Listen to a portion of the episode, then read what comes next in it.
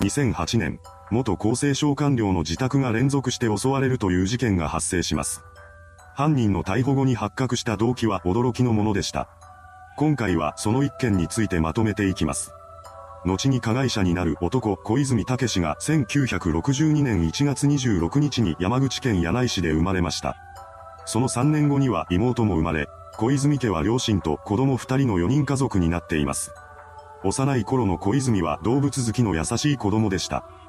性格は明るく活発な方で、友人と遊んでばっかりいたようです。それでも成績は良かったらしく、優秀な生徒として知られていました。ある日、彼は雑種犬を拾ってきます。動物が好きだった小泉はその犬をチロと名付けて自宅で飼い始めました。彼はチロをとても可愛がっていたそうです。しかし父親はチロのことをあまりよく思っていませんでした。どうやらチロはよく吠える犬だったらしく、それが近所迷惑になると考えていたそうなのです。そこで父親は小泉が小学校に行っている時を見計らって保健所に電話をかけ、チロを引き取ってもらうことにしました。その日の午後、授業を受け終えた小泉が帰宅してきます。するといつもなら家で待っているはずのチロが見当たりません。困惑する彼に対して父親はこう言い聞かせたそうです。チロが散歩中に逃げてしまってそのまま保健所に連れて行かれてしまったんだ。この話を聞いた小泉は慌てて家を飛び出します。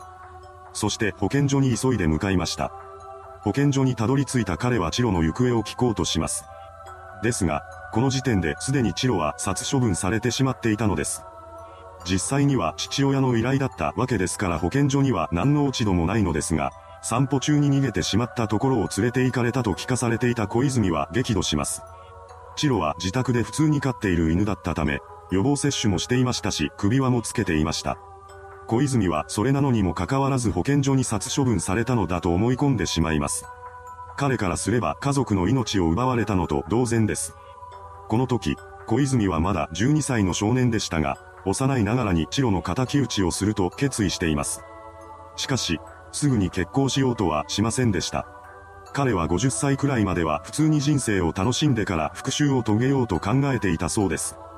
そんな決意を固めた後の小泉は保健所による殺処分の現状を調べています。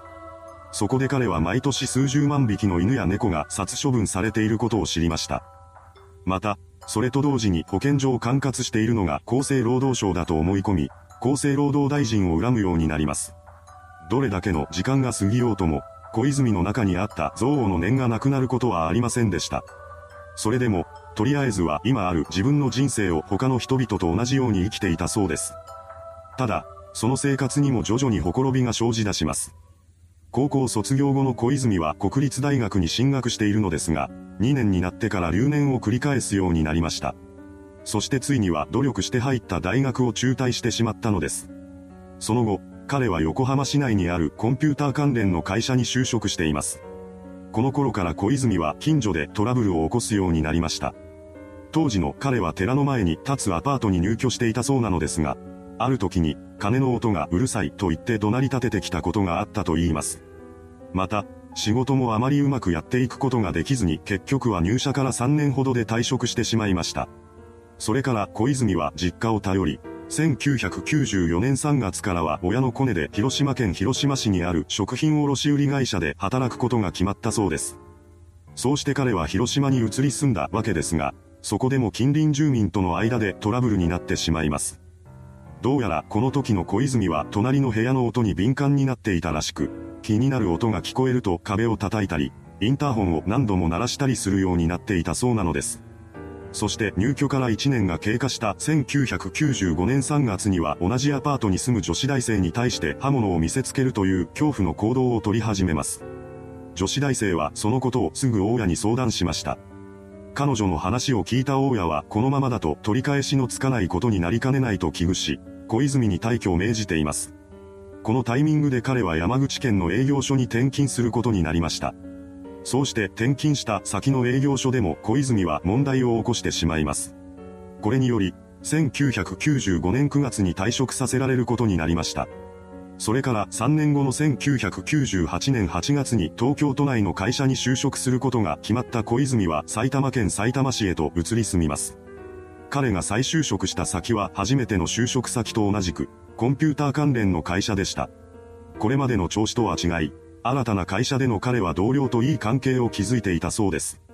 しかし、近所でトラブルを起こす点に関しては何も変わっていませんでした。小泉は断るごとに怒り出し、アパートの住民にそうめんを投げつけたり郵便配達員を怒鳴りつけたりしています。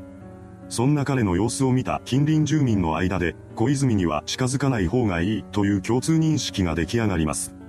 そのような中で小泉は会社をクビになってしまいました。再就職先では同僚と良好な関係を築いていたはずの彼ですが、その一方で上司に対しては頻繁に口答えをしていたのだと言います。そんなことが続いた結果、仕事ができないとして辞めさせられてしまったのです。こうして無職になった小泉は株のトレードなどで生計を立てようとしていたみたいなのですが、なかなかうまくはいかずに消費者金融から数百万円にも上る借金をしてしまいます。そのようにして金に困っていた彼は2005年12月から当たりやまがいのことをし始めました。横断歩道を横切った小泉が停車していたはずのタクシーにぶつけられたと騒ぎ出したのです。彼は否定する運転手に対して3000円を払って土下座しろと言い放ちました。最終的にこの一件は人身事故扱いになり、保険会社から小泉に治療費が支払われています。小泉はそれだけでは飽き足らず、毎日のようにタクシー会社に電話をかけ、無料で病院までの送り迎えをさせていました。そのような日々の中で彼は30年以上前に殺処分された治療のことを思い返しています。当初の予定では50歳くらいまでは何もせずに自分の人生を楽しむはずでした。しかし思い返してみるとうまくいかないことばかりです。そこで小泉は予定を変更して45歳になっていた2007年7月頃から犯行の準備を始めます。まず最初に彼はターゲットの選定を行いました。この時になっても保健所を管轄しているのが厚生労働省だと思い込んでいた小泉は過去に厚生事務次官を経験している人々を襲おうと計画します。そうすることで、動物の命を粗末にすれば自分に返ってくると思い知らせることができると考えていたのです。愛犬の仇討ちという大義名分を得た彼は自分がこれからしようとしていることが正しいことだと信じて疑いませんでした。そのため何の迷いもなく犯行の準備を整えていきます。最終的に小泉が襲撃の対象として選んだのは4人の元厚生事務次官と1人の元社会保険庁長官の計5人でした。相手の自宅に押し入って犯行に及ぼうと考えていた彼は国会図書館に保管されている名簿を閲覧するなどしてターゲットの住所を調べ上げます。また、家に侵入する際には宅配業者に扮してドアを開けさせようと計画していたため、ダミーの宅配物なども用意しました。犯行を終えたら出頭するつもりだった小泉は2008年11月12日に家具などをリサイクルショップに持ち込んでいます。こうして身の回りの整理を済ませた彼は犯行に動き出しました。11月17日の夕方、配達員に扮した小泉が元厚生事務次官の山口武彦さん宅を訪れます。この時、家には山口さんの他に妻の美智子さんもいました。二人は何の疑いも持たずにドアを開けて小泉から荷物を受け取ろうとします。その瞬間、小泉は刃物を取り出しました。そして山口さん夫妻に襲いかかったのです。こうして第一の犯行が遂げられてしまいました。犯行を終えた彼は現場から逃走します。山口家が襲撃されたと発覚したのは翌日の11月18日です。この日の午前10時20分頃、近隣住民が玄関先に付着した血痕に気がつき、室内の様子を確認しました。そこで室内に夫婦の遺体が転がっていることに気がつき、警察への通報が入れられています。それから捜査が開始されました。一方の小泉は第二のターゲットである吉原健二さん宅へと向かっています。そこでも彼は配達員を名乗ってドアを開けさせたようです。しかし、この時吉原さんは不在だったらしく、家から出てきたのは妻の安子さんでした。ただ、それで小泉が犯行を中止することはありません。おそらくは吉原さんも宅内にいると思い込んでいたのでしょう。第一の犯行と同様、小泉はドアが開いた瞬間を狙って宅内に押し入り、刃物を振り回しました。こうして安子さんが切りつけられてしまいます。そこまでしてから家にいるのが彼女だけだと気がついたのか、小泉は慌てて外に止めておいたバイクにまたがり、現場から逃走していきました。その後安子さんは病院に運び込まれています。そこで適切な処置を受けたことで、重傷を負いはした者の命は取り留めたようです。通報を受けて駆けつけてきた警察は前日の山口さん夫妻が襲われた事件と本件との共通点に気がつきます。狙われた二人はいずれも元厚生事務次官です。この事実から、警察はテロの可能性も踏まえて捜査の範囲を広げていきます。また、それと同時に警察による歴代事務次官の身辺警護も始まりました。そんなことを知らない小泉は翌日の11月19日に第3のターゲットである横尾和子さん宅へと向かっていきます。するとその周辺では多数の警察官が警備に当たっていました。ここで自分の目論みがバレたことに気がついた小泉は犯行を諦めて家に戻ります。そして出頭を決意しました。出頭の直前、彼はマスメディアのホームページなどにこんな文章を書き込んでいます。元厚生時間宅襲撃事件について、今回の決起は年金テロではなく、34年前に保健所に飼い犬を殺された仇討ちである。最初から逃げる気はないので今から自首する。そしてこの言葉通り、小泉は最初の犯行から5日後の11月22日午後9時半頃に警視庁へと出頭しました。彼が乗ってきた車の中からは犯行に使われた2本の刃物が見つかっています。これを受けて警察は11月23日午前2時に小泉のことを銃刀法違反で逮捕しました。それから刃物に付着した血痕の DNA 鑑定が行われ、被害者の DNA 型と一致したことで12月4日に殺人と殺人未遂で再逮捕されています。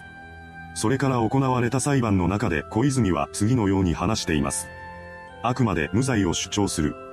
私が殺したのは人間ではなく、心の中の邪悪な魔物。